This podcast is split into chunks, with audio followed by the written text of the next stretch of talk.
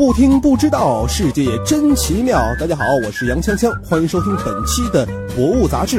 那么本节目是由喜马拉雅与《博物杂志》联合制作播出。哎呦我去！博物冷知识。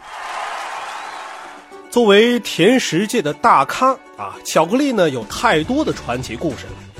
然而落到它最本质的功能，那就是吃。人们其实啊，对它还有很多的不解和误解。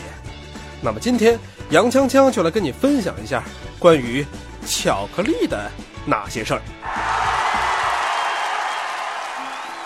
在很多人眼里，食品口味上标有可可和巧克力呢是一个意思，但其实啊，在食材划分上，可可不等于巧克力。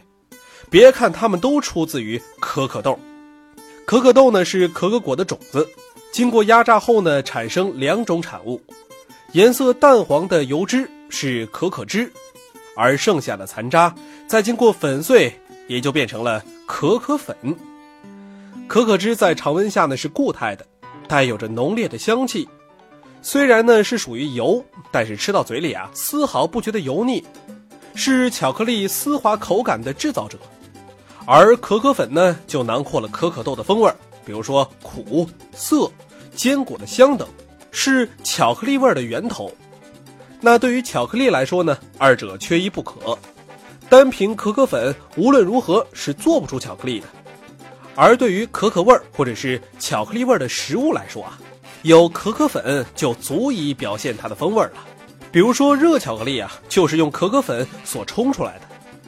而说到巧克力呢？其实人们习惯吃的并非是纯粹的巧克力，而是牛奶巧克力。那么今天呢，我们就来说一说那些不太普通的巧克力，比如黑巧克力、白巧克力和带可可脂巧克力。黑巧克力呢，如今比较流行了，不过呢，把它冠以黑巧克力之名，更像是对巧克力的误解，因为巧克力本不该如此的。十九世纪，法国人发明巧克力的时候，只用了可可脂、可可粉和糖三种原料，做出来的巧克力呢是黑黢黢的。如今啊，这种纯粹的巧克力已经是濒临绝迹了。人们大多呢会添加牛奶来调整口味儿。对于含奶量少的呀，人们就称之为黑巧克力。按照现代巧克力的标准，可可脂和可可粉含量不低于百分之三十五。牛奶成分不高于百分之十二的才算黑巧克力。当可可粉含量在百分之五十五到百分之七十五之间，黑巧克力最耐人品味了，也是最受欢迎的。含量在百分之七十五到百分之八十五的，则属于苦型黑巧克力，是一般人能够接受可可苦涩风味的上限了。如果超过百分之八十五，那苦涩的味道完全超出了对巧克力的认知，那也真是对了呀。说完了黑巧克力，咱们再来说一说白巧克力啊。白巧克力这玩意儿啊，是一九三零年才出现的晚辈。哎，嗯，白巧克力不就是用牛奶做的吗？拜托，怎么可能啊？既然被归到巧克力的范畴之中。那肯定是有巧克力有血缘关系的。白巧克力中虽不含可可粉，但是呢有可可脂。没有了可可粉的存在，白巧克力只有可可脂的清香。而且，若全靠可可脂来撑门面，它又不能具备巧克力的物理特性，这就需要添加大量的糖和奶粉。于是啊，这白巧克力就是所有巧克力中甜度最高的，奶粉则让它的颜色。变得更加的白润了。其实呢，在欧洲的一些国家啊，由于白巧克力不含可可粉，人们并不承认它具备巧克力的资格，甚至戏谑它是一块可以吃的肥皂。如果说要在名称上标明叫白巧克力的话，那么它的可可脂含量不得少于百分之二十，否则啊，只能称为可可脂食品。好了，说完了白巧克力啊，如今呢还有一种巧克力，它的价格便宜，使用广泛，但它其实啊并不算是真巧克力。这个呢就是代可可脂巧克力。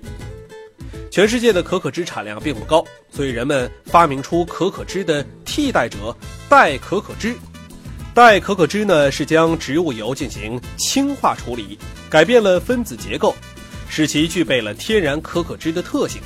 它在二十度左右时啊是固态的，有着很好的硬度、脆性和类似可可脂的口感。它混入可可粉制造出来的巧克力啊，同真巧克力啊是极为相似的，只是外表不如巧克力光泽可人，吃多了呢油腻感会非常的重。如今呢，各国食品法中都有明确的规定，如果巧克力中代可可脂的含量大于百分之五，就不能称之为巧克力了，需要叫代可可脂巧克力，俗称假巧克力。